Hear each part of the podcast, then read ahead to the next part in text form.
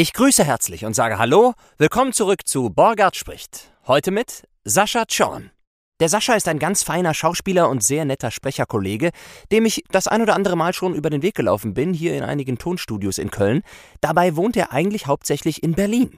Wieso, weshalb, warum und überhaupt, das hört er jetzt hier bei Borgard spricht. Mit Sascha Zorn. Red mit mir,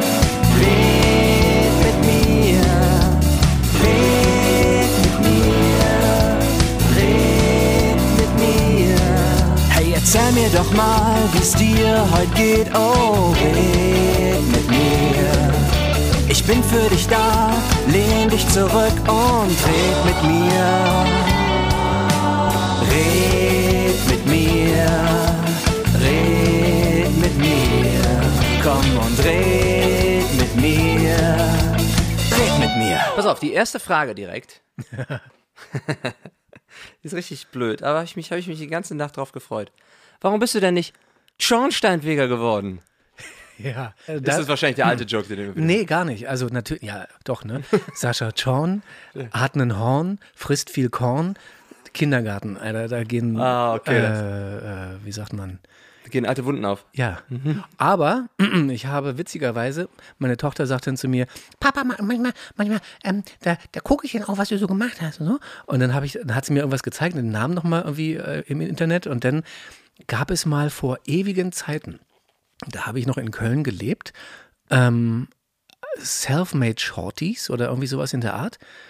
Und dann äh, musste man irgendwie innerhalb von einer bestimmten Zeit irgendwie was machen, spielen etc. Vor der Kamera oder auf der Bühne oder was? Äh, auf, auf, vor der Kamera. Und dann habe ich äh, gedacht, okay, ich mache halt mehrere Rollen und dann war ich halt der Journalist. ich war der, ähm, oh, jetzt muss ich gucken, ähm, äh, Chornostar. und ich habe immer über mich gesprochen. Also Du warst immer die Person. also Genau, dann war ich, nein, nein, nein, nein, nee, fast. Und dann bin ich irgendwie zu, äh, zu äh, Axel Springer oder Sp Spaxel Ringer oder irgendwie, oder Head Arty oder so irgendwie, also alles, äh, diese Rollen, die ich dann halt gespielt habe, deshalb war der Journalist, der, der Mhm. Sch- Schornsteinfeger, der äh, Chornostar. Äh, von daher, ist aber ganz nett. Du hast mir eben gesagt, wie alt deine Kids sind. Die verstehen das also natürlich längst, was du machst und gucken dann auch manchmal so im Internet, was hat der Papa schon gemacht, was macht er so oder wo, Gen- wo, wo kann man den hören und so.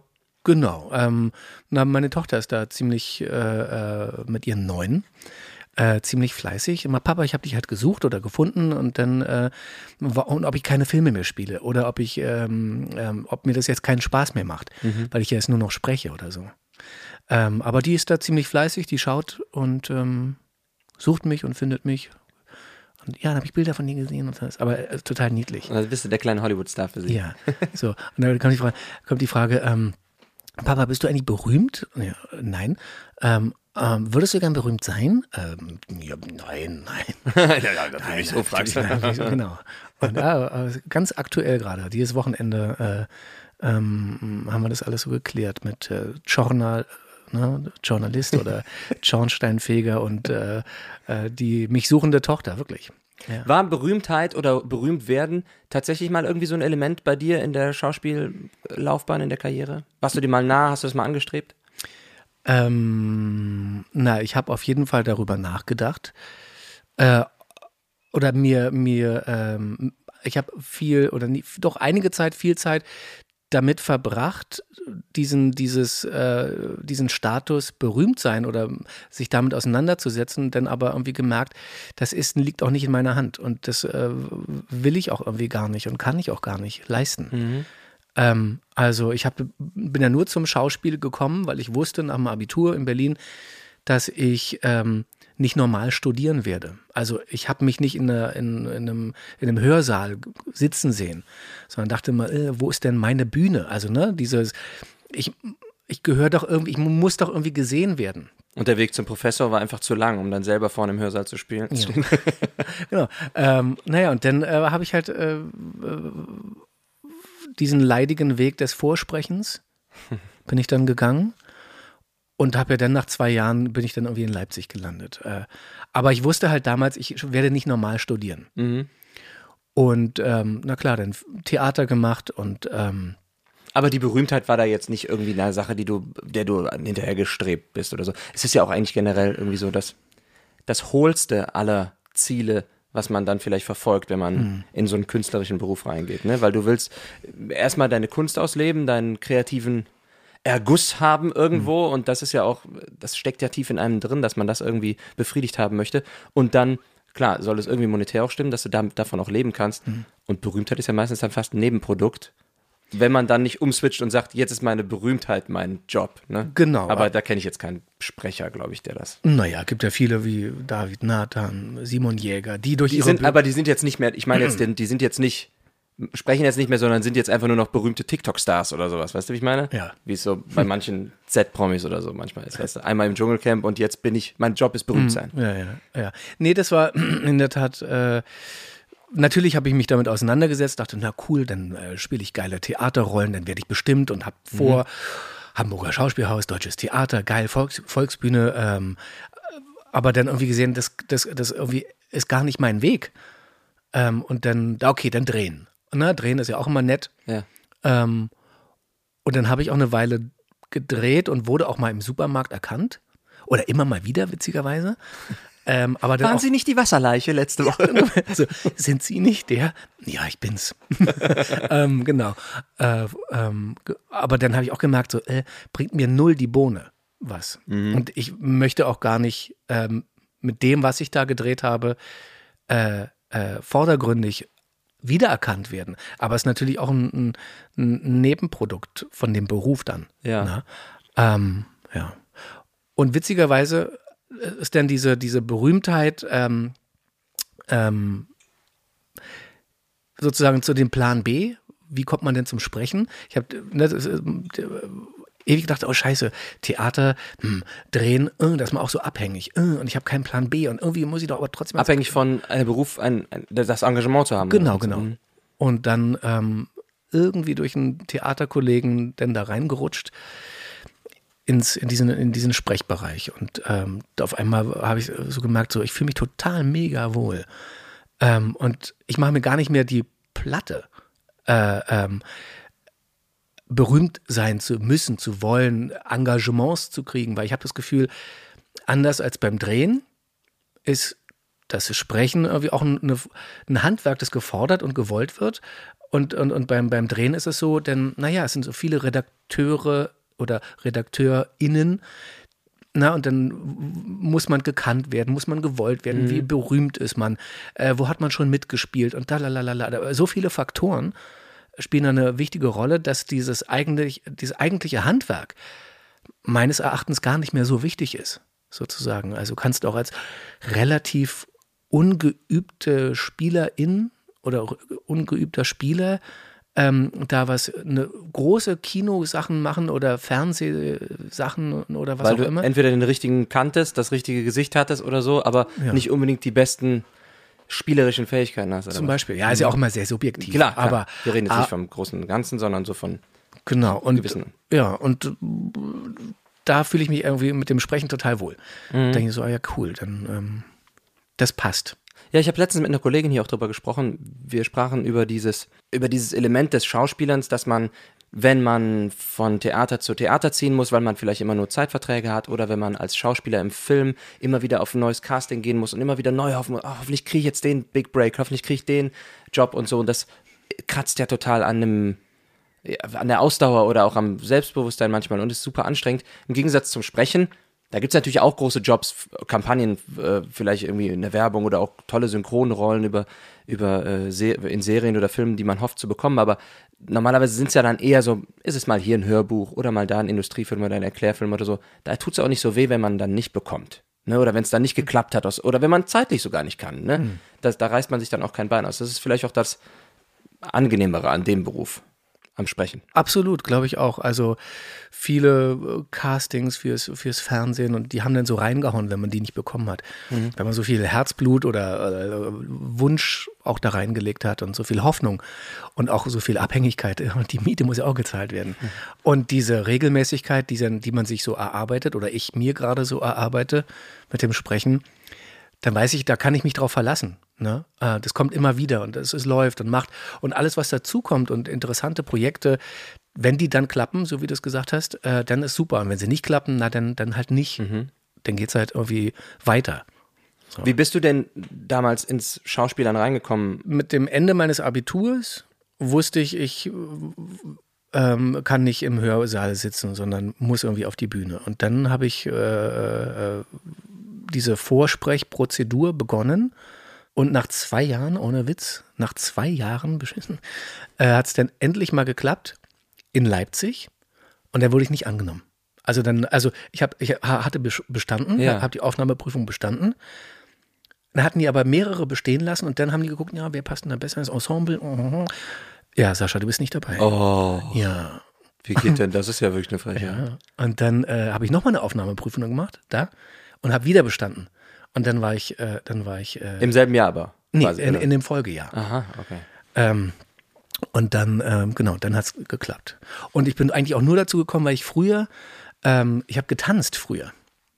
Also m, als kleiner Knirps, Boogie Woogie. Mhm. ja, und Rock'n'Roll. Ähm, richtig so Sport- und Turniertanz war das dann und auch echt erfolgreich. Und da wusste ich irgendwie dieses, diese Präsentationsebene, dieses auf einer Bühne stehen, beguckt zu werden für diese Leistung, die man da irgendwie erbracht hat. Das irgendwie, das hat sich äh, prägend irgendwie bei mir entwickelt. Und deshalb war das irgendwie für mich dann auch mit dem Abitur ganz klar, jetzt geht's weiter ähm, irgendwie was mit der Bühne. Und dann war in Leipzig und dann habe ich da äh, zwei Jahre in Leipzig, zwei Jahre im Studio, weil die, die Ausbildung in Leipzig ist so, äh, zwei Jahre ähm, in der Schule mit Fechten und äh, ähm, alles, was man so macht. Ähm, Szenenstudien und ähm, Stimmausbildung. Stimmen sprechen und lalala. Und dann ähm, arbeitet die Schule mit vier äh, Studios zusammen. Film oder äh, Audio? Äh, äh, ähm, ähm, ähm, äh, ähm, Theater. Das Wort, wie, was war denn Theater? Was ist nochmal dieses Wort beim Schauspiel, wo man dieses, äh, mit Applaus und weiß ich, äh, Romeo, Julia, äh, Theater. Ja, damals war das äh, Nationaltheater Weimar als Partnerstudio, Staatsschauspiel Dresden. Wieso, wieso nennt sich das denn dann Studio? Das Das ist die ja Studio, ja, ist die Studioausbildung. Also zwei Jahre an der Schule und dann geht der komplette Jahrgang Ja. weg an die Studios. Das ist dann die nochmal zwei Jahre Studioausbildung. Da werden die jungen Leute dann am Theater verheizt. ist ein bisschen irreführender Begriff, oder nicht? Also ist so ein bisschen wie in Berlin gesagt wird, wir drehen, obwohl wir Synchronaufnahmen machen. Vielleicht. Also ist so ein bisschen, hä, was macht ihr denn da drüben? Ja, gut. ähm, nee, also genau, das, es nennt sich irgendwie Studio, Studioausbildung. Okay, okay. Es gibt ja auch äh, an der Ernst Busch die Bad Studiotheater. Mhm. Ähm, so als Studio, als vielleicht Experimentier. Ähm, Stätte. Ja gut, ich habe jetzt natürlich Tonstudio im Kopf, das ist, bin ich wahrscheinlich zu festgefahren drin. Okay. Auf jeden Fall war eine geile Zeit. Wirklich. Also man wird ja da, man, da gibt's einfach nur die Arbeit. Und das ist so, glaube ich, der Fokus gewesen. Dadurch, dass es so weg war, so weit weg vom Schuss, kann man sich einfach auf die Arbeit konzentrieren. Und ähm, da waren auch Leute, die mich interessiert haben. Ähm, und dann war, hat, war der Jahrgang, wie wir da die Hälfte vom Jahrgang dahin gegangen sind, es war so stimmig alles, dass man, dass die, die Zeit wunderbar war. Zwei Jahre Fett Chemnitz, nur Theater. Verheizt werden mit Zwergnase und Weihnachtsmärchen und hast du nicht gesehen oder in anderen Produktionen. Also da werden die Schauspielstudenten mega So intensiv, wirklich. benutzt, verheizt. Und dann geht es halt weiter noch mit Bewegung, Fechten geht noch weiter, Sprechen geht noch weiter. Und witzigerweise, denn äh, ähm, habe ich dann versucht, äh, frei zu arbeiten äh, als, als Spieler. Ähm, hat natürlich nicht geklappt, hatte mein erstes Theaterengagement in Halle an der Saale bei Annegret Hahn. Das ist die ähm, Ex-Frau von Ulrich Mühe. Und ähm, die war vorher Interimsintendantin an der Volksbühne, an der Berliner Volksbühne. Eine krasse, wirklich krasse Persönlichkeit. Aber es war so eine abgefahrene Zeit und Halle an der Saale, habe mich erstmal beworben so. Ähm, ich wusste nicht, dass es ein Kinder- und Jugendtheater war. Später hat sich das dann äh, äh, mir erschlossen. Ähm, ähm, als dann die Zugesage kam und ich dann da war zum Vorsprechen, dachte ich, ach fuck, ich bin ja beim Kinder und ja, schon, knirsch. Aber ähm, die ist so interessant gewesen, die Frau beim, äh, beim, beim, oder dieser Mensch, ja, beim, beim, beim Sprechen, beim Besprechen der Projekte, was alles kommt und was denn da gemacht wurde. Das ist so keine typische Kinder- und Jugendarbeit, also rein ins. Nicht einfach nur, hier ist dein lustiges Kostüm und jetzt genau, machen wir den gar Pinguin. nicht, gar Mhm. nicht. Das ist wirklich, also das würde jetzt den Rahmen sprengen, die, äh, die Arbeit dann nochmal auseinanderzunehmen, aber wirklich als, als, als Künstler auch und als Ensemble ähm, ähm, gefordert zu sein. So wertschätzend und vernichtend zugleich und äh, von der stofflichen Auseinandersetzung Hammer. Wirklich, richtig, richtig toll. Das ist, äh, da war ich noch auch drei, drei Jahre. Das ist mal mein Hüngerchen. Ich kriege immer beim Sprechen immer, wenn ich zu wenig esse. Und wenn ich zu viel esse, dann rebelliert mein Magen. Ja, kurz nach, wenn wir eine Pause machen beim, beim Sprechen und ich was esse, dann oder was oder viel trinke, danach habe ich auch erstmal, muss ich sagen, jetzt habe ich erstmal fünf Minuten, macht, das spricht mein Bauch jetzt, bin ich erstmal Bauchredner. Ja, Wahnsinn. Also ich, also muss mich immer beim Sprechen darauf vorbereiten, gut zu frühstücken, denn nur ein bisschen Gurke und ein bisschen Apfel zwischendurch zu essen, ist so dieses Niveau gehalten. wird. Weil wenn ich dann schön mit einer Tortilla anfange oder mit einem Weizenbrötchen so. Das spricht mit. Ja, hat seine eigene Rolle. Und ähm, naja, aber dieses ganze Theaterthema ist total spannend und ich liebe es auch Theater zu spielen. Ne? Auch in der Zeit jetzt, nachdem ich dann äh, fest äh, in einer Serie gespielt hatte und dann gesagt habe, jetzt bin ich aber frei, hat mich das Theaterspielen auch hier in der Kölner äh, Szene nicht losgelassen. Hab dann hier irgendwie am, am Bauturm viel gespielt oder ähm, Theater der Keller. Wann bist du denn zum ähm, nach Köln gekommen? Kölle, komm. Äh, ich glaube 2010 oder 2011. Wegen eines Jobs oder wegen Die Liebe, die? Liebe, Ah, genau, okay. ja. Ich habe beim Arbeiten damals bei der Serienproduktion eine Frau kennengelernt. Es war eine tolle Zeit, eine spannende Zeit damals. Ähm, und äh, wir wurden dann schwanger. Und ähm, dann stand die, äh, gab, standen wir vor der Frage, welche Stadt. Und dann habe ich relativ schnell gemerkt, äh, da gab es gar keine Frage und wir landeten in Köln. Und dann dachte ich, naja, hm, okay, mal gucken. Und aber mit jedem Tag hat mir das hier super, super gefallen. Und dann äh, kam das erste Kind, Fnock, und dann kam das zweite Kind, das ich bekommen habe, Fnock. und ähm, genau, dann äh, habe ich diese Zeit hier in Köln seit 2010, glaube ich, 2010, 2011 hier sehr genossen. Und dann ging auch dieses Kapitel des Lebens zu Ende. Und ich bin wieder in meine Heimatstadt, ähm, Berlin gegangen. Ähm, und mit dem Weggang dachte ich so, dann hatte ich natürlich irgendwann auch, war mir Köln, war ich drüber, kein Bock mehr. ne? Verstehe. Und, Also kann ich natürlich nicht verstehen als Kölsche Jung, aber ich verstehe deine Emotionen. und äh, mit, also mit dem ersten Tag des Weggangs dachte ich so, geil Berlin, bäh Köln und war in Berlin und dachte, bäh Berlin, oh mein Köln. So wirklich, war Yes. wirklich, so, war wirklich. Und jetzt, also auch wenn es sehr, sehr schwierig ist, äh, zei zeichnet sich dadurch aus, dass ich pendle.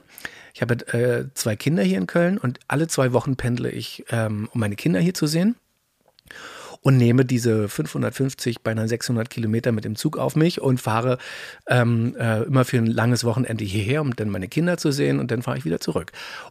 Aber du bist auch hier öfter mal unter der Woche, um in Studios rumzu, Genau, genau. rumzustreunern und rum, mit deinem Magen rumzu, rummoren. Um zu markieren. genau. Eine Tortilla gewesen. Ja. Und ähm, ja, also ja, diese Zeit sozusagen ähm, einfach auch manchmal zu, zu verlängern oder vorzuschieben, ähm, um dann hier irgendwie zu arbeiten oder arbeiten zu können. Und dann habe ich jetzt aber beide, beide Städte. Habe irgendwie so ein Szeni Berlin, ja, und alles, oh, interessiert uns nicht, alles voll dreckig, Alter, und wer bist denn du? Und, äh, äh. und dann kommt man so in dieses Gediegene, scheinbar, im Vergleich, im direkten Vergleich, so ein bisschen ruhigere, aufgeräumtere, saubere Köln, Freundliche. freundliche, ja, ne, kommst du nicht rein. aber, aber nein. Ähm, genau, und dann, ja, habe ich einfach den Vorzug von zwei Städten. Das heißt, du würdest auch sagen, du mehr oder weniger siehst du dein Leben hier so 50-50 gerade oder sagst du schon eher, nee, 80-20, in Köln bin ich nur, in Anführungsstrichen nur für die Kids oder mal ein Hörbuch? Na, ich würde sagen, äh, 2080, diese Nummer. So. Ah ja, okay, also, dann. das ist natürlich, ich habe ja auch ein Leben in Berlin. Eine Frau habe ich in Berlin, verheiratet, glücklich. Wir haben einen tollen Familienhund, äh, holen unsere Kinder in den, in den, in den ähm, äh, Garten. Ihr habt doch einen Garten, hast du was? Ja, gehabt. Schreber. Ah, oh, oh. Ja, also es ging so schnell, wie wir ihn hatten, war er auch wieder weg. Oh Gott, was passiert? Meteorit. Ja, ja, fast. Nur das Thema kurz zu Ende machen. Ja, bitte. Natürlich mit, mit meiner wunderbaren Frau und mit dem Familienhund und in der Patchwork-Familie. Wir sind dann drei Kinder. Auch da, dass wir da irgendwie dran sind, irgendwie das auch in Berlin schön zu machen. Mhm. Und äh, Köln uns natürlich auch immer äh, dann einfach trennt für die Zeit, was natürlich irgendwie emotional und auch schwer zu stemmen ist. Ja, ja verstehe. Aber auch ganz gut, weil meine Frau ist eine, eine tolle Fotografin und äh, dann können wir auf, eigentlich uns auf unsere Jobs konzentrieren und dann finden wir wieder zusammen und haben dann einfach auch Qualitätszeit zusammen ohne Kinder. So, das ist auch sehr wichtig. Also sie hat ein Kind aus einer, aus einer anderen Beziehung und es klappt hervorragend, auch mit dem Papa und super und Patchwork. Und ich mit meinen zwei Kindern und die zu dritt lieben sich auch und finden das jetzt noch, lieben die sich alle mit den die haben angefangen mit drei, vier, fünf und jetzt sind sie mittlerweile, ähm, als sie sich kennengelernt haben, jetzt sind sie äh, neun, zehn und elf. Mal gucken, wie, wie, wie lange dieser Weg noch zusammengegangen wird von den Kindern, ohne dass sie sagen, ich hasse dich, geh weg, du bist doof, du stinkst und so. so ja, aber das muss ja nicht, das geht ja auch, wenn bei den zwei, die in Köln wohnen, da muss ja nicht, das muss ja nicht nur Köln-Berlin die Rivalität sein. Also Nein, überhaupt nicht. Ich finde den Geschwisterbund sehr wichtig. Ich habe zwei jüngere Schwestern und da wurde mir von meiner Mutter und auch ähm, meiner all, Mutter. allen Liebenden um uns herum immer gesagt, behaltet euch die, die Geschwister wohl. Das sind eure besten Freunde, die habt ihr fürs Leben, die könnt ihr euch nicht aussuchen. Ja, also, genau, also diese, meine beiden sind ja auch extremst, der hat mich angefasst, geh weg, hau ab, hau ab, hau ab. Und irgendwann ist so eine, so eine Aggressivität in dieser Geschwisterei, wo ich mir denke, Mensch, also Respekt auf einer gewissen Weise. Man kann ja, da, na, da ist ja das große, äh, die große die Frage der Menschheit, steht ja dann da. Aber äh, zu sagen, nee, Leute, geht mal ähm, respektvoll miteinander um und versucht mal einen anderen Weg der Kommunikation zu gehen. Also so, äh, so blöd sich das jetzt anhört, aber das ist wirklich eine äh, ne, ne, ne tagtägliche Übung. Zu sagen, nee Leute, sprecht doch mal, bitte, danke. Ähm, ich hätte gerne, schreit euch nicht an, haut euch nicht gleich. So, das ist total wichtig. Aber Haben die den Garten abgebrannt? So fast, ja, ja. Also diese, diese Gartennummer, unglaublich. Also in Berlin einen Garten zu bekommen, ist echt super schwierig. Ich glaube, weil ganz Berlin, auch mit Corona, auf einmal dann dachte, jetzt, jetzt, jetzt nehmen wir einen Garten. Aber wir sind auch schon seit ungefähr zwei Jahren, Pi mal Auge, haben uns auf alle wichtigen Listen, Gartenlisten setzen lassen und das muss man immer wieder erneuern. Und damals, als wir in, in, äh, in Pankow in Berlin, da äh, haben wir damals, als wir den Hund ähm, bekommen haben, unseren Familienhund, ähm, sind wir durch eine Gartenanlage gelatscht und dachten so, boah, ist das schön hier. Und fragten dann justamente, jemand, der hinterm Garten da stand, äh, wie läuft denn das hier? Ja, er sei der Vorsitzende, vor zwei Jahren, oder drei Jahren, drei Jahren. Er sei der Vorsitzende und äh, wir, wir schicken und nichts mehr gehört, nie wieder. Okay, dann geht's weiter. Und dann irgendwann meinte meine Frau dann, ja, ich, wir müssen jetzt, wir müssen Engagement zeigen. Rief den dann noch nach zwei E-Mails nochmal an. Und dann ging der ran ähm, und meinte, ja, wir suchen immer einen Garten. Aha, aha, aha. Wisst ihr was, ich habe eine Idee, kommt doch mal vorbei. Und dann war ich hier in Köln, sie in, in Berlin zu der Zeit und äh, arbeitsbedingt. Und dann schaute sie sich den Garten an, bei, von dem sich herausstellte, dass das sein Garten ist. Jetzt gibt es da in der Gartenanlage einen, einen, einen, ja, ist eine Eigentümerfrage. Entweder ist es die Stadt Berlin, also der Bezirksverband Pankow, der sagt, ja, ist unsere Gartenanlage. Oder der Eigentümer Haberbeck, dem gehören auch irgendwie Inseln und äh, Immobilien äh, in Berlin, der sagt, äh, ich, bin, äh, ich bin ein Privatier und es gehört mir gerade. Also da ist ein Rechtsstreit und da verkrümeln sich gerade viele Garten. Liebhaber oder Eigentümer, die es auch nicht tragen können, diese Gefahr, ob das links oder rechts wird von der Entscheidung, also Aha. apolitisch betrachtet. Ähm, Jetzt genau. zum Politdrama. Ja, genau. Und dann plötzlich sagt er zu mir, äh, nee, ähm, und dann hieß der, hat uns das Angebot gemacht, ihr könnt den Garten haben und hier Summe X und hast du nicht gesehen und äh, wir machen das so. Und dann irgendwie in diesem Zeitraum, das waren dann irgendwie, glaube ich, zwei Monate, veränderte er immer so diese, diese Richtung ähm, diese Richtung der Vereinbarung. Ah, ja. ja, dann machen wir vielleicht einen Übergang. Mhm. Genau, die, die, Bedingungen, die Rahmenbedingungen. Und dann sind wir dann zum Sommer drin, sind, ja, aber wenn, dann sind wir dann irgendwie, wenn ihr mal weg seid, dann sind wir auch wieder drin. Äh, okay. ähm, und dann irgendwann, das spitzte sich dann zu, dass wir dann irgendwann gesagt haben, nee, du sag mal, also die Vereinbarung, die ursprüngliche Vereinbarung, die wir getroffen haben, wo wir aufgrund der, deren wir uns hier halt irgendwie gerade befinden. Wir kaufen einen Garten und dann bist du weg. Ja, genau. Und das müssten wir jetzt, sonst machen wir das gar nicht hier. Und dann ging das relativ schnell, dass wir dann vor der Gartentür standen. So ungefähr im übertragenen Ja, Sinne. Also, naja, und jetzt geht es für uns weiter mit der Suche, aber war Ah, schon, okay. war schon wirklich ein, eine Lebensqualität. Wirklich, ich habe mit meinem, mit meinem Sohn da ähm, Also ihr wart zwischendurch auch drin, ja? ihr, Ja, hattet, genau. ihr hattet den Garten tatsächlich. Ja, fast. Also sozusagen, da- das war dieser fließende Übergang. Ja, ja, ja. Und wir haben Steine gezogen, ähm, äh, Beton rausgemacht. Äh, äh, Mensch, schade. Äh, äh, und mein Sohn ist, ich habe mit dem Insektenhotel gebaut Hm. und äh, richtig super. Und der fand das richtig toll. Und ähm, das ist, glaube ich, total wichtig, auch in, äh, wenn man viel arbeitet, sozusagen wie Natur, Garten, äh, wieder so einen so so einen Punkt zu schaffen, wo man sich erdet. Ich habe das, mach das so gern. Ich habe ja hier, wir haben hier hinterm Haus einen Garten und ich bin, ich, bera- ich bin so gerne am Rasenmähen oder irgendwie, weiß nicht, irgendwie Unkraut rausrupfen und so. Das ist so meditativ, finde ich, wenn man da, also wenn man nicht gerade irgendwie einen Podcast auf dem Ohr hat und sich irgendwie berieseln lässt, dann denkt man einfach, man denkt über J und die Welt nach. Das Ja. finde ich sehr, sehr schön immer. Immer sehr, sehr, sehr, sehr beruhigend. Ja, einfach auch oder dann einfach mal nicht auf die E-Mails, auf sein Handy zu gucken die ganze Zeit, sondern nach, nach vier, fünf Stunden zu merken, öh, ach stimmt ja, ich habe ja ein Telefon. Ich habe ja noch ein Leben. Ja, da war ja was. Beruf, fuck, fuck, fuck. Was machst du denn sonst noch so außerhalb des Mikrofons oder außerhalb der Studiokabine, wenn du gerade nicht im Garten Beton ziehst? So? Was macht denn der, der Sascha privat? Privat, ich fahre super gerne ähm, Motorrad. Ah, ja. Habe jetzt aber aktuell keins. Habe das äh, vor einiger Zeit äh, verkauft, aber bin aktuell wieder auf der Suche nach einer schönen Karre. Ja, das schöne ist Maschine. Schöne Maschine, ja. Sortierung. Genau, ähm, da hatte ich total Bock drauf wieder. Ich habe auch Motorrad und ich fahre, das ist nur saisonal angemeldet, ne, von März bis Oktober. Und manchmal fahre ich ein Jahr lang gar nicht, weil letztes Jahr ist halt mein Sohn geboren, da hatte ich irgendwie andere Sachen zu tun. Und manchmal ist das Wetter halt auch einfach scheiße, dann bleibt die, bleibt die Maschine echt die ganze Zeit in der Garage stehen. Aber jetzt, wo du gerade sagst, bei dem Wetter jetzt. Was fährst du denn? Oder weißt du, Ne, so eine Kawasaki fahre ich, aber das ist so eine Harley-Nachbau. Kawasaki VN800 heißt die. So eine Chopper. Ah, schön. Schöne Maschine, macht Spaß. Nur ist es halt nicht so jetzt die, die Stadtmaschine, wo man so mal eben durch Verkehr mithuschen kann, sondern das ist halt eher so, da fährt man mal eine, eine kleine Tour mit. Also jetzt Mhm. nicht bis in die Alpen, sondern mal in die Eifel oder so. Das Problem ist, du musst halt erstmal von Köln aus dann auch eine Stunde über die Autobahn auf der Chopper in die Eifel ballern. Ja. Das schreckt halt auch erstmal ab. Ja. So, und jetzt einfach nur hier ins Bergische zu fahren, hm. Ja, auch schön. Müssen Ja, ja.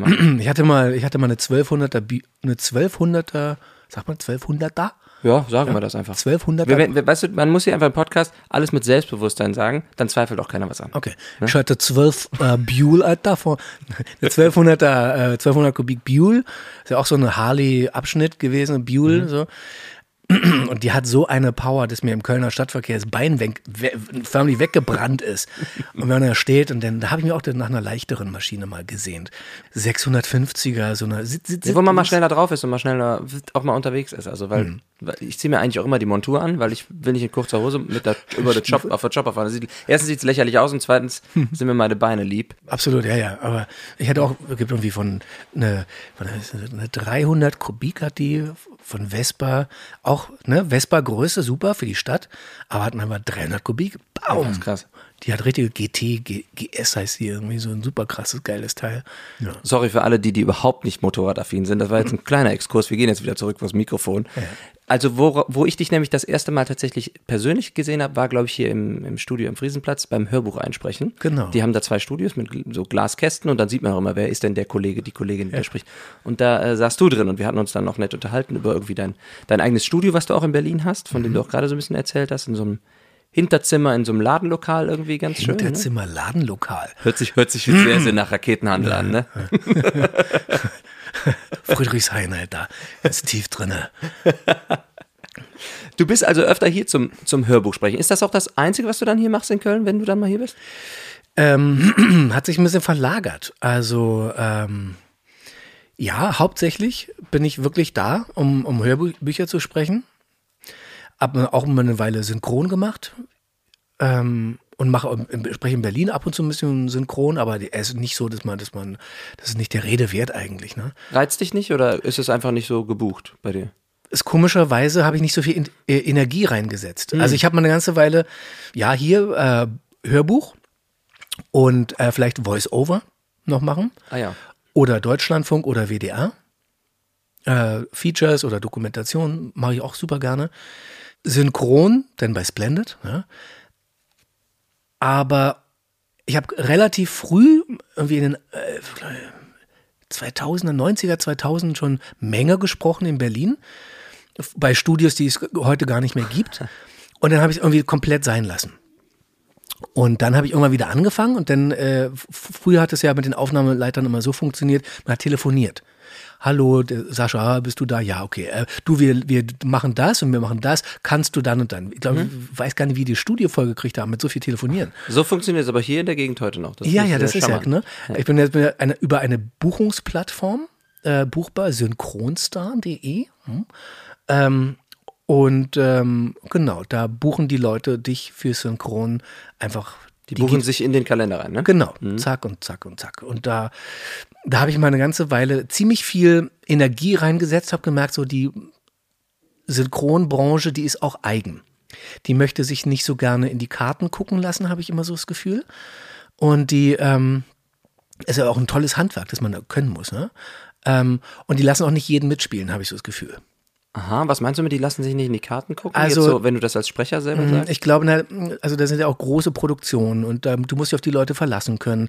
Und dann nennen sich ja auch viele jetzt schnell mal, ich bin professioneller Sprecher und ähm, mach auch Synchron. Und dann äh, lädst du dir Flitzpiepen ein, die das Programm aber dann irgendwie auch nicht stemmen können und, und die Verantwortung auf einer gewissen Weise auch nicht tragen. Verstehe ich. Ähm, dass die sehr vorsichtig sind, auch gerade in Berlin. Ähm, und da, du, also damit meinst du, du weißt halt nicht so richtig manchmal, wie die agieren, die Disponenten oder die Aufnahmeleiter. Ja, die lassen sich, ah, du bist neu, mhm, dann mal, ja, okay, mal gucken. Mal, Ja, ja, okay. Gut Ding will Weile haben. So. Naja, und das hat mich sehr schnell, äh, äh, wie sagt man, verunsichert auch und dann demotiviert. Ja. demotiviert und habe sehr viel Energie und Mensch, Leute, zack, zack, zack, zack, zack. Und aber das, daraus ist dann, dann habe ich gesagt, wisst ihr was? Wenn was bei rumkommt und ich gebucht werde, machen wir es. Und ansonsten kümmere ich mich um den anderen Kram. In Köln sagt man, blaster jet. Was?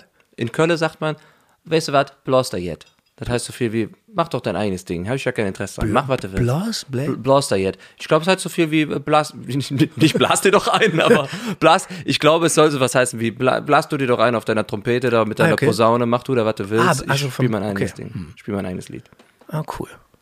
Das wusste ich nicht. Ja, ist mir gerade so. Passt gut zu der Situation. Kannst du beim nächsten Mal sagen, wenn du ein Grundstudio anrufst. Cool. Weißt du was? Blaster jet. Cool. Und dann legst du auf in deinem Studio in Friedrichshain. ja.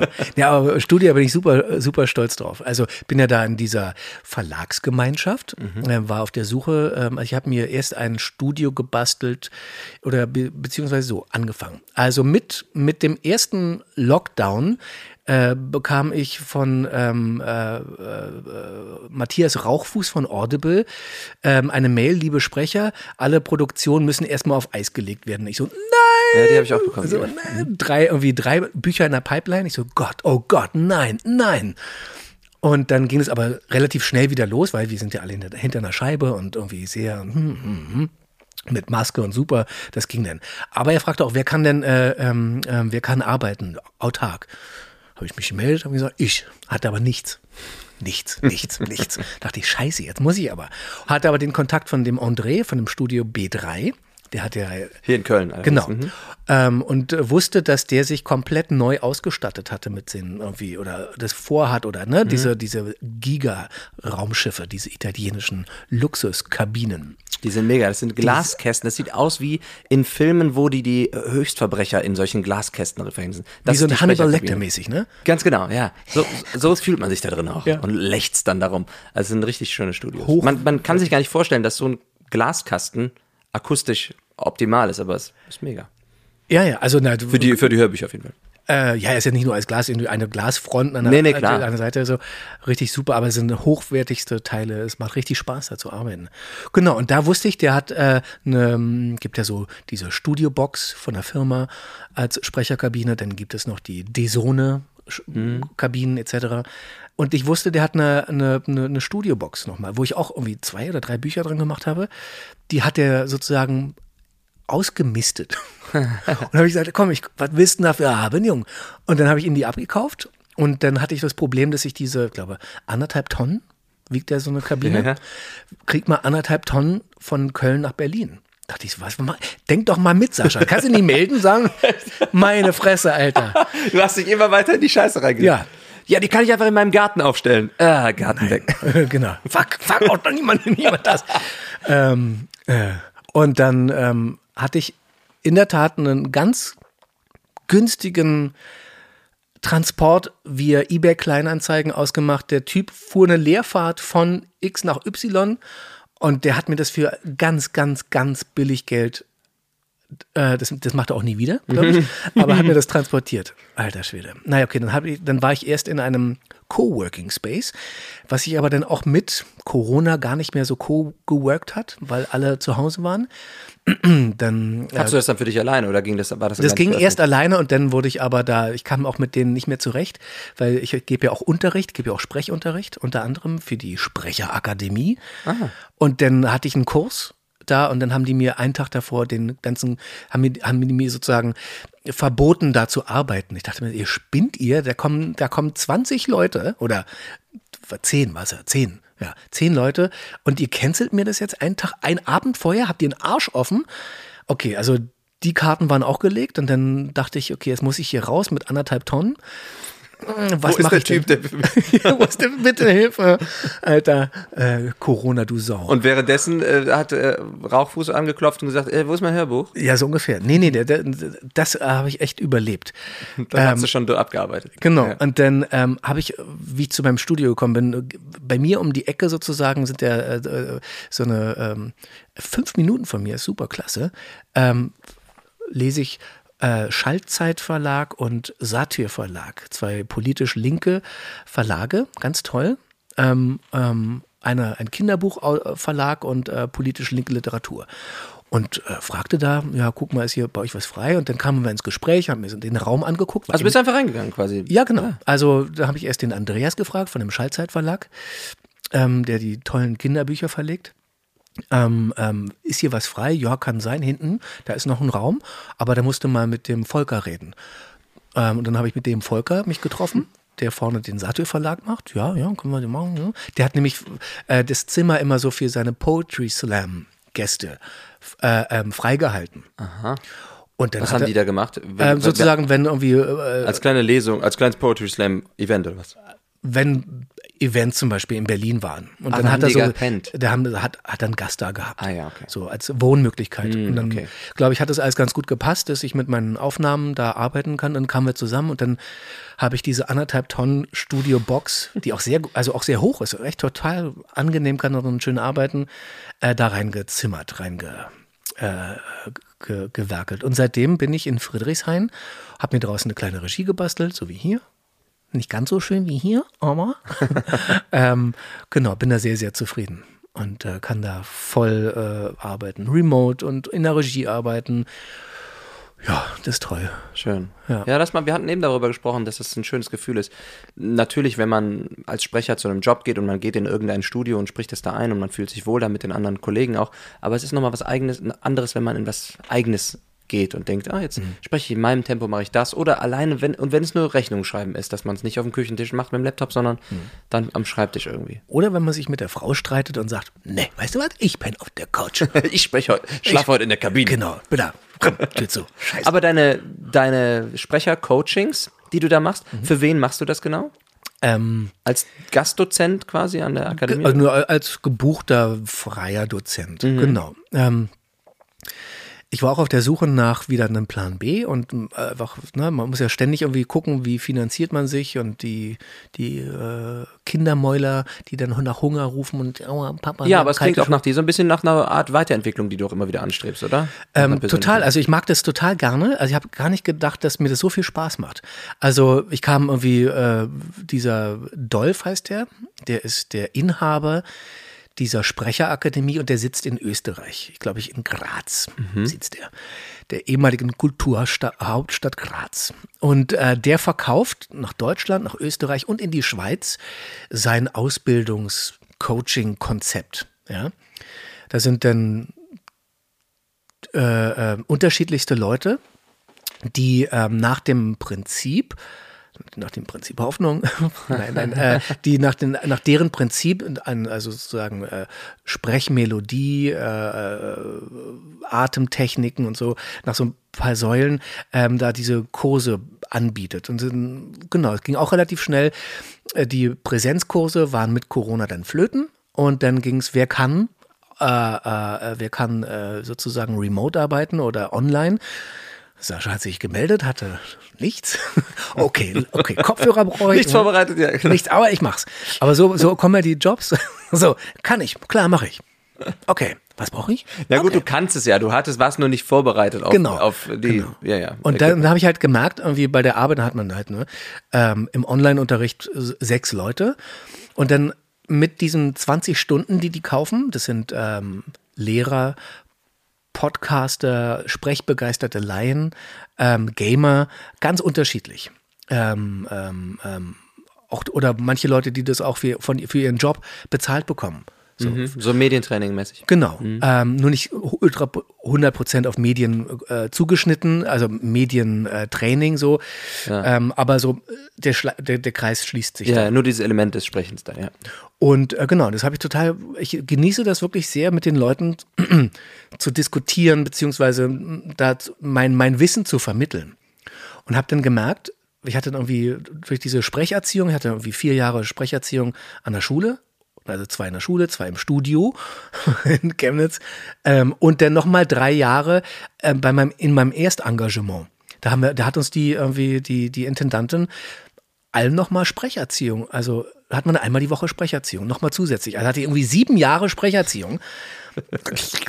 ähm, Und dann stammelst du hier so. und dann stammeln sie eine Scheiße hier zusammen. Ähm, genau. Ähm, und dann dachte ich, nee, aber das irgendwie, ich habe so viel natürlich an Wissen irgendwie. Und, aber es macht mir auch echt Freude, das weiterzugeben. Ne, und dann mit Texten zu arbeiten. Und da, das finde ich auch irgendwie ganz toll, äh, ähm, was wir früher in der Schule künstlerisches Wort hatten, kann ich so ein bisschen, ich habe das Fach wirklich geliebt, äh, also sozusagen künstlerisch ähm, mit Texten umzugehen, ne? Ähm, da eine Haltung zu haben, Gedichte zu erarbeiten. Ähm, ja, dieses fachkünstlerische Wort.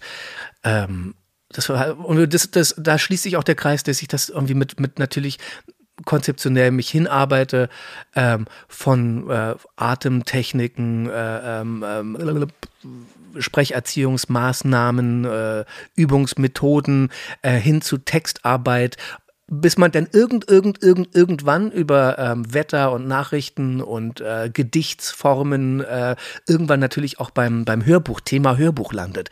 Und das, da finde ich es total schön, mit den Leuten dann zu arbeiten wie kommst du dahin? Und, ne, wenn man die ganze Vorarbeit hatte, ähm, dass sie wissen, ah, man kann Text so anfassen oder Werbung spricht man eher so oder wir machen das so und so und so und so und so, dass sich dann beim Hörbuch der Kreis eigentlich schließt. Na, mit einer Sachlichkeit oder mit einer Klarheit visualisiert, die Dinge benennen zu können, aber auch die in der Lage ist, in eine Rolle zu schlüpfen, spielen, mhm. na, zu spielen, ohne dass es gleich ah, Hörspiel wird. Ähm, aber das da finde ich total klasse. Wie gehst du denn an deine Rollen im Hörbuch dran, um da jetzt den, den Bogen zu schlagen Mhm. vom künstlerischen Sprechen? Du sprichst ja mal ein Sachbuch, mal ein Fantasy-Roman, mal ein Modern Romance oder so. Gehst du da auch wirklich sehr differenziert unterschiedlich ran oder denkst du erstmal nur, das ist erstmal erstmal nur ein Hörbuch, ganz, ganz egal, was es jetzt erstmal ist? Ich gehe, also erstmal in erster Linie ist erstmal ein, ein Hörbuch. Dann lese ich das, weiß ich, okay, welches Genre ist das? Ne? Äh, in welchem Gewässer schwimme ich denn? Und dann mir ist es sehr wichtig, diese, diese, diese, äh, den eigenen Rhythmus des Buches zu kriegen. Also auch zu verstehen, dass jedes Buch, jede Schreibweise einen eigenen Rhythmus, ein- eine sprachliche Diktion, Duktus hat, ne? also einen Rhythmus hat. Äh, und wenn man da auf, wenn man das irgendwie erkannt, gegriffen hat, äh, wie bewegt sich denn der Autor, die Autorin da, dann kann man sich da mitschwimmen lassen, mitnehmen lassen. Und dann äh, freue ich mich immer auf die Rollen, die kommen. Und da ist es mir eigentlich sehr wichtig, dass äh, die Rollen auch sehr differenziert ausgearbeitet sind. Wohingegen bei extrem langen Hörbüchern, da vernachlässige ich das dann manchmal. Da hauch, dann stupse ich sozusagen die, die, die, die Charge. Ja, Ja. Die Charge, äh, dass man die dann nur anstupst. Und manchmal arbeite ich die sehr aus. Also der Erzähler beispielsweise oder die beschreibende Person hat immer die normale Stimme. Ja, ja, ja, ja, ja, ja. Und dann kommt halt ein guter Freund und dann ist es, ist der dick, dünn, klein, Weich, wie ist ja, der mhm. beschrieben?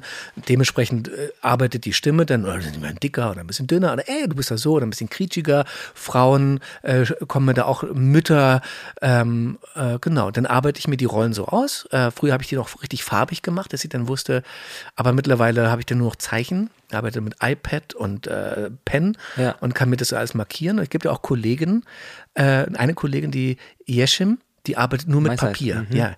Und Alter, wenn du 600, 700 Seiten Papier hast, Das zeigt sie auch immer bei Instagram, wenn sie, Ja. dann, wenn sie dann ihr Mäppchen aufmacht und dann ihre 33 farbigen Marker. Alter das ist echt Respekt, ja, ja. Genau, wenn, ich, wenn man das verliert und wenn, oder durch mein Pendeln Köln, Berlin, wenn ich immer so viel Papier mitschleppen würde, ist, Alter, ich würde mir einen Bruch Dann heben. müsstest du den Typen anrufen mit der Kabine, der das rüberfährt. Genau. Ein Tonnen, Ja. ein Tonnen Papier. Ich schreibe wieder, spreche wieder ein Hörbuch. Kannst du mal Papiere Mach einen guten Preis. Ja. Beim, wenn du, wenn du Frauen sprichst, ne? Mhm. Also pass auf, für alle, die das jetzt nicht wissen, was wir damit meinen, wenn wir ein Hörbuch lesen und da ist ein Erzähler drin, der sagt, und dann gegen Bettina und Sven über die Wiese und Bettina sagte zu Sven, dann lesen wir ja die Bettina vielleicht mit einer leicht höheren Stimme oder mit einer weicheren Stimme und der Sven Mhm. ist dann vielleicht eher der kernige Cowboy oder auch ein weicher Typ, wie auch immer. Allerdings habe ich manchmal die Schwierigkeit, dann noch die, die Frauenstimmen, weil es soll ja kein Hörspiel sein, ne? Wir gehen ja nicht komplett in die Rolle rein, sondern nur so, wir tupfen sie nur leicht an, wie du gesagt hast eben. Die dann nochmal so richtig zu differenzieren. Und da, wenn, wenn jetzt zwei, drei Frauen auf einmal auftreten, natürlich kannst du die eine ein bisschen älter sprechen und die noch ein bisschen weicher und jünger oder vielleicht strenger, aber was, was Ja. hast du da noch für, was hast du da noch im Petto? Was, wie arbeitest du das aus? Dass es nicht lächerlich klingt, wie, Ja, ja, kann man vorbei. Genau, dass nicht irgendwie eine, äh, so ein Mock-up wird, ne, von Ja. Stimmenimitation. Ich glaube, ähm, also ich glaube, mit den, je mehr Stimmen, wenn also irgendwas ein Stimmenballett werden würde, dann das kann ich auch nicht mehr stemmen, Mhm. dann, dass man sagt, nur noch anhaucht, dass man weiß, sagte Lynn. Äh, sprach Sarah. Ne? Also nach dem Motto, dass man weiß, ah, genau, es war ja die. Ja. Dann erklärt sich das irgendwann. Wenn man aber weiß, man hat so zwei, drei Frauenstimmen, Und die unterhalten sich nur, ohne dass dieser Einschub kommt, Bettina sagte oder sagt, ja, das ist natürlich auch sehr schwierig, aber Ja. das ist natürlich eine, eine rhythmische Sache, weil das Buch, nicht jede Szene ist dann so. Ja, ja, klar. Ähm, dann weiß man, okay, hat den Anteil in dem Buch, jetzt kann ich das machen äh, und an anderer Stelle wieder nicht. Aber genau, also ich finde äh, Stimmen insofern natürlich dieses eher weichere oder ein bisschen nicht so nicht so reingekräftelt, sondern ein bisschen weniger weniger davon geben, ein bisschen weicher, ein bisschen kopfiger werden, ohne dass man jetzt so spricht die ganze Ja, Zeit, aber vielleicht ist es eine doofe Freundin, die vielleicht auch manchmal so spricht. mein Gott, bist du doof und wenn Nagellack. Oh, wo hast du den, denn- wo hast du den denn gekauft? Ich weiß auch nicht. Also das man, da kann man so ein bisschen noch äh, Ja, ja. cha- chargieren, aber ich glaube so äh, diese etwas, also diese diesen Wumms aus dem Brustraum rauszunehmen, da ein bisschen weicher zu werden. Oft ist auch ähm, der Rhythmus ganz entscheidend, finde ich. Wie wie wie spricht die oder wenn die einfach ähm, aber auch eine Weichheit zulassen, vielleicht in der Stimme. Oder auch die feminine Seite in, in einer gewissen Weise, die wir ja auch alle haben. Ne? Also, wir sind ja nicht alle nur Kerle. Und nicht nur alle nur Weibsbilder, sondern haben wir sind auch, oft ist auch so ein Ding dazwischen. Der Sascha ist mehr als nur seine Muskeln. Ich bin mehr als mein Bauch. Ich muss mir Sport machen, sagt meine Frau. nee, wirklich. Ähm, ähm, und ich glaube, dieses, äh, äh, Dieses Zulassen, ja, das finde ich schön. Einerseits dieses Zulassen, ne, dass man auch eine, eine ein Gedankenspiel zulässt, weil diese Rollen sind auch nicht immer so, ähm, äh, so durch und so geradlinig, die reden ja nicht immer nur durch, sondern die haben ja, die leben ja. Mein Gott, Jack, ich, keine Ahnung, mit einem Atmen, und dann gibt man, und dann, oder eine ältere, also oft ist ja dann vielleicht eine Freundin, halt eine gute Freundin, die kann man super entgegensetzen. Und dann gibt es vielleicht noch eine, eine Mutter, die ein bisschen älter ist. Mein Gott, also, oder eine Oma oder was auch immer. Dann kann man ihn ein bisschen brüchiger machen. Das ist, glaube ich, eine Spielfreude, auf die man sich einlassen sollte, wenn man, wenn man da Hörbücher spricht, ohne das jetzt irgendwie ins Hörspiel alles abkippen zu lassen. Ähm, aber ich glaube, es ist eine Freude an der Auseinandersetzung, Freude an der Rolle, Freude an den Figuren, die man da kreiert. Und äh, ja, das glaube ich, das so lege ich das an. Weichheit, äh, Rhythmus, ähm, ähm, ich sage auch immer meinen Schülern, ähm, wenn ihr so Ideen habt, Blitzgedanken, zu dem, ihr lest das und da fährt auf einmal nur blöd gesprochen, da fährt ein Zug lang. Na, warum ist es, na, nehmt dieses Bild, diese, in, diese Idee, verbaut die. Sprecht über den Zug drüber, oder was meinst du? Keine Ahnung, also das ist so, wenn eine Idee, wenn man auf einmal kommt, manchmal hat man so,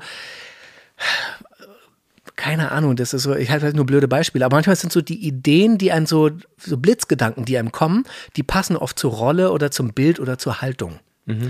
Ähm, ähm, und das alles benutzen und zulassen und dann kultiviert einsetzen. Weil das willst du ja auch als Leser, als Sprecherin, auch bei den ZuhörerInnen irgendwie erwecken, diese Bilder im Kopf, ne? die du Genau. dann selber in dem Moment hast. Und das ist ja das perfekte, perfekte Ding, wenn man sie schon selber hat und vielleicht sogar umsetzen kann, das, um, um sie bei anderen zu erwecken. Ja, keine Ahnung, das ist ja irgendwie eine Ranch und ganz viele Pferde und dann ist das irgendwie, keine Ahnung, dann ist das ein super heißer, staubiger Tag und das war nur ein Einfall. Und es steht noch nicht mehr. Aber vielleicht ist Und es muss auch jetzt nicht unbedingt gesprochen, mitgesprochen werden, Nee, aber wenn du es ja. hast im Hinterkopf, verstehe ich. Genau, und dann auf einmal hilft einem das sozusagen, Mensch. Okay, keine Ahnung, wir sollten die Pferde reinholen. Oder was auch immer. Ne? Ja, ja, ja. staubig und oder wie auch immer. Du, du improvisierst immer so ein paar Passagen. Ja, die Hufeisen von, von Sally, dem grauen Pferd, sind wieder locker. Ja, improvisieren, Alter, dieses große, ich weiß nicht, wie die anderen Kollegen, ich denke ja immer so, alle anderen Sprecher oder SprecherInnen, äh, alle anderen äh, versprechen sich ja nie und ich bin der Einzige, der sich verspricht. Du bist du auch, ich mach das nie. nee, nee, ich habe da kein Problem. Da kriegt er einen so ein Rappel. Und der, Boah, der ja. André, an der André, ne, der äh, vom B3 so, äh, nee, nicht dichten, nicht dichten. Lesen, lesen, ach scheiße. Ja, das finde ich immer total schwer. Mhm. Das finde ich wirklich, wirklich, wirklich schwer. Warum, oder ich finde es phänomenal, sagen wir es mal so, so ausgedrückt. Warum habe ich den Eindruck, dass äh, manche sehr flüssig lesen, fehlerfrei sieben Seiten durch, ohne nur das nur. Und manchmal sehe ich mich nur in meinen Gedanken äh, bei irgendwie regelmäßig abbrechen, weil irgendwie dann habe ich das nicht so gegriffen oder dann lese ich was anderes, als da steht. Aber sinngemäß ist es das Gleiche. Ja, aber das, das habe ich auch häufig, aber das, da rede ich mich dann manchmal selber raus und denke, ja, ich bin gerade einfach so sehr in der Story drin, Mhm. dass ich dann halt einfach, und häufig sind es ja nur irgendwelche, diese Modalpartikel, doch oder sogar, die man dann vielleicht irgendwie austauscht oder Mhm. auslässt oder man haut noch ein Auch irgendwo rein, wo es gar nicht ist. Und da wird ja dann leider auch schon gesagt, nee, das hast dich versprochen oder so. Mhm. Ja, ja. Ne, weil manchmal muss man ganz strikt am Skript bleiben. Ja, Ne? total, total. Denke ich halt manchmal auch, ist das, liegt das daran, dass man Schauspieler ist? Weil, äh, oder nicht, oder ne? Weil ich dachte immer, dieses, der, der Moment der Begegnung beim Drehen oder beim Theater ist in meinem Dafürhalten immer eine Form der Grundimprovisation auf Basis des, des abgesprochenen Skripts. Also, ne, Verstehe. ich, ich komme, also sich an dem, an dem Skript entlang zu hangeln, auch wortwörtlich, ja, aber immer zu gucken, wie ist denn der, der Spieler, dein Partner? Also das als Partnerspiel zu verstehen. Sowohl mit körperlichen oder Mimik oder vielleicht auch so ein paar. darauf zu, ja, und darauf zu reagieren. Und dieses, diese Mini-Improvisation, die man jahrelang übt, ähm, also frisch zu bleiben im Kopf, an deinem Partner dran zu bleiben, ah, jetzt sitzt du so, aha, ähm, das benennen, auch benennen zu können, also sich nicht nur, oh, das ist mein Text und den, ne, sondern frisch zu bleiben, gedanklich frisch zu bleiben. da dieses Energielevel auch zu halten, da verfalle ich dann manchmal in dieses Wort, Worte zu tauschen, weil die auch stimmen. Ja. Denk, oh, fuck, okay, fuck. Oh nein, ah, der hat gesessen. Auch schon wieder ein Pfeil. Und guck mal, und ich habe damals immer gesagt, dass jetzt, jetzt macht es für mich alles Sinn. Ich habe ja noch letztens gesessen mit einer Kollegin und darüber gesprochen, dass ich so ungerne lese. Ne? Ich lese wirklich sehr ungern. Ich habe das früher in der Schule nicht gemocht, weil für mich war Lesen immer nur Hausaufgabe. Das lag daran, dass ich, bevor ich selber mal pri privat ein Buch in die Hand genommen habe und oder das gemacht habe im Leben und gesagt habe, ich will jetzt mal was lesen, war es halt immer nur, nee, du musst jetzt das lesen, weil der Lehrer das will und das sogar in den Osterferien oder so. Deswegen habe ich so eine generelle Aversion immer gegen Lesen gehabt. Und ich hatte dann auch immer total Bammel davor vorzulesen in der Schule, weil ich eben dann so aufgeregt war, dass ich auch Wörter getauscht habe oder so. Aber jetzt gibst du dem ja einen ganz anderen Spin und sagst, nee, nee, du warst so sehr da drin, dass du die Wörter getauscht hast, weil du schon, äh, du hast dich da so sehr reingeschauspielert, Michael. Es war gar nicht Dummheit im Lesen, es war einfach, ich war in einer anderen Sphäre. Ja. Ich lese in anderen Ja. Sphären. Toll, Ja. toll. Ja. Toll, das habe ich mir jetzt zwar dazu gedichtet, aber ich, du, ich sehe, du, du sagst ja auch gar nicht nein. Nein, nein, nein. Also genau dieses, äh, äh, äh, so hat André auch reagiert vom Studio B3. Nee, ist klar. Aber beim Studio B3, um das nochmal kurz abzurunden, wenn ich dann da mal da bin und dann saßt du mal in der Nachbarkabine oder so, dann habe ich auch immer erleichtert geseufzt, wenn ich gesehen habe, dass deine rote Lampe, die angeht, wenn Aufnahme ist, auch mal ausgeht, weil dann weiß ich, ah cool, er hat sich gerade versprochen, prima. Ah, es ist schon wieder aus, ah, das ist wieder versprochen. Hey, der verspricht sich also auch, der Sascha. Cool, finde ich nur. Ja. Also das ist, Und das ist dieses- eigentlich ganz schön für die Therapie, so eine kleine Therapie. Ist so witzig, dass du das sagst. Irgendwann habe ich auch mal meine Mütze auf das rote Lämpchen gedreht, gesetzt, damit die Kollegen nicht sehen, dass es immer an und ausgeht. Äh, Ehrlich, ich dachte Ja. für dich selber. Nein, nein, manchmal so, nein, nein. Aber also, manchmal steigere ich mich dann auch so rein auf Fuck. Und dann ist es wie so ein, oh, da müsste man eigentlich 15 Minuten Pause machen, sagen, ey, einmal durchlüften, na, dann auch die so, die eigene Tragfähigkeit oder die eigene Leistungsfähigkeit einschätzen zu lernen, zu sagen, jetzt brauche ich eine Nee, ich Pause. bin dann auch total verbissen manchmal und denke, nee, komm jetzt, das kann doch nicht sein, ey. Mitten, das sind nur sechs Wörter. Das kriegst du wohl hin, ne? Und wieder beim letzten Wort. Ja. Ah. Genau. Und dann merkst du auch so an der Art, wie André manchmal die, äh, die Tastatur bedient, ob er, ja, ja, ob er, ob er äh, ähm, das gut findet gerade und Spaß hat und noch einen Spaß reinmacht oder ob ähm, er jetzt bald mal eine Pause bräuchte. Dam, dam, dam, dam, dam. Rotlicht. Nein, nein, immer noch nicht. Und dann, ne? so.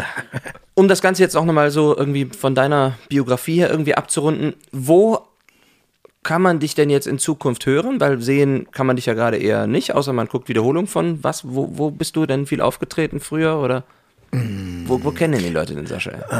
von ganz früher. Ja, oder wann auch immer. Ja, ne? ganz, ganz Ja, ganz früher, ne? Äh, da habe ich äh, äh, ne, äh, Oma Bügel TV Rote Rosen habe ich Mhm. mal gespielt. Ne? Oma Bügel TV. Ja. Das, Sie sind, sind, Sie nicht, sind Sie nicht der Felix? Ist das sowas wie Sturm der Liebe und sowas? Genau, Ja, ja, sowas so, der Telenovela. Easy. Da warst du der Felix. Für wie lange? Äh, ui, lass mich überlegen. Ich glaube,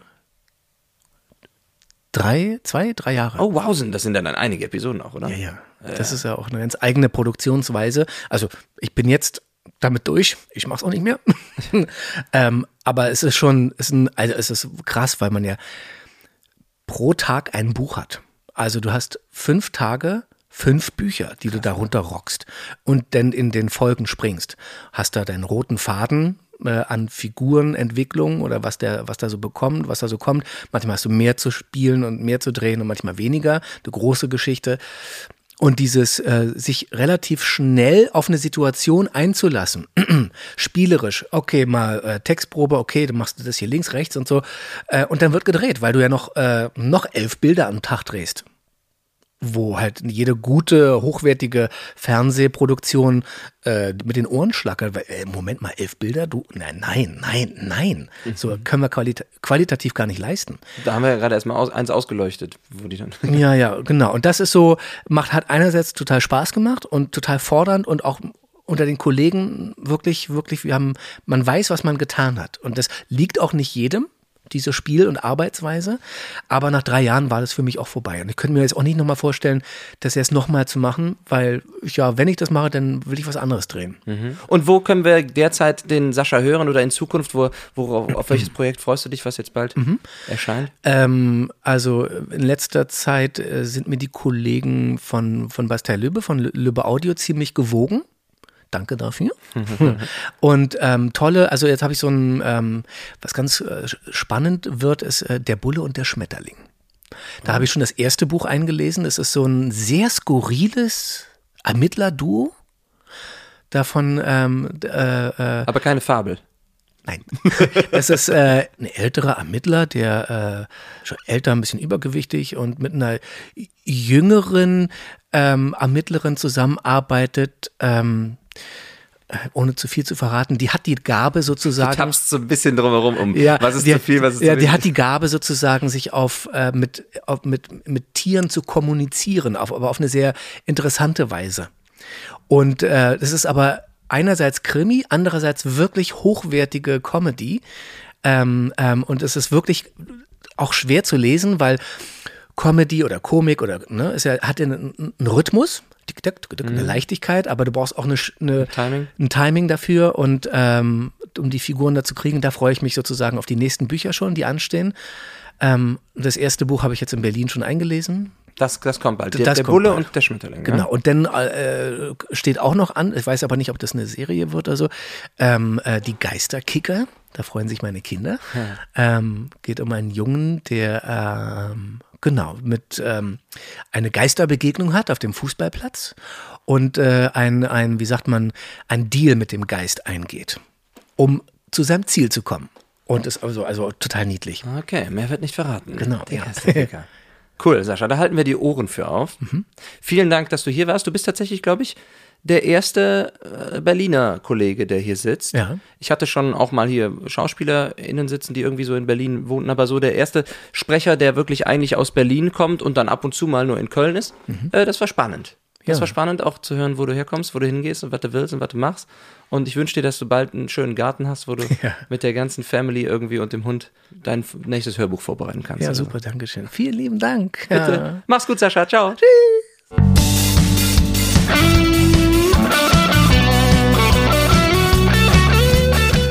Borgard spricht. Eine Produktion von Film and Voice und Michael Borgard. Titelmusik geschrieben und arrangiert von der M. Borgard Band. Weitere Informationen unter www.borgard.de slash podcast.